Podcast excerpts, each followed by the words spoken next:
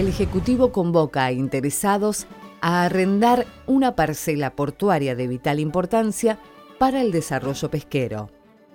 El intendente José Rodríguez Ponte firmó el decreto en donde habilita la recepción de propuestas y proyectos a desarrollar en la denominada Parcela 16. Las iniciativas se recibirán hasta el lunes 15 de junio de 2020 a las 13 horas en la mesa de entrada del municipio, en donde deberán abonar solamente el derecho de oficina. En el desarrollo se deberá explicar la inversión a realizar, el plazo, las etapas del proyecto y las garantías para llevarlo adelante.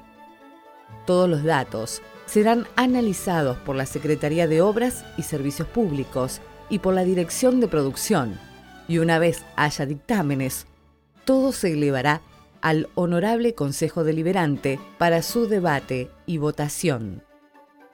Informó la Municipalidad de General Lavalle.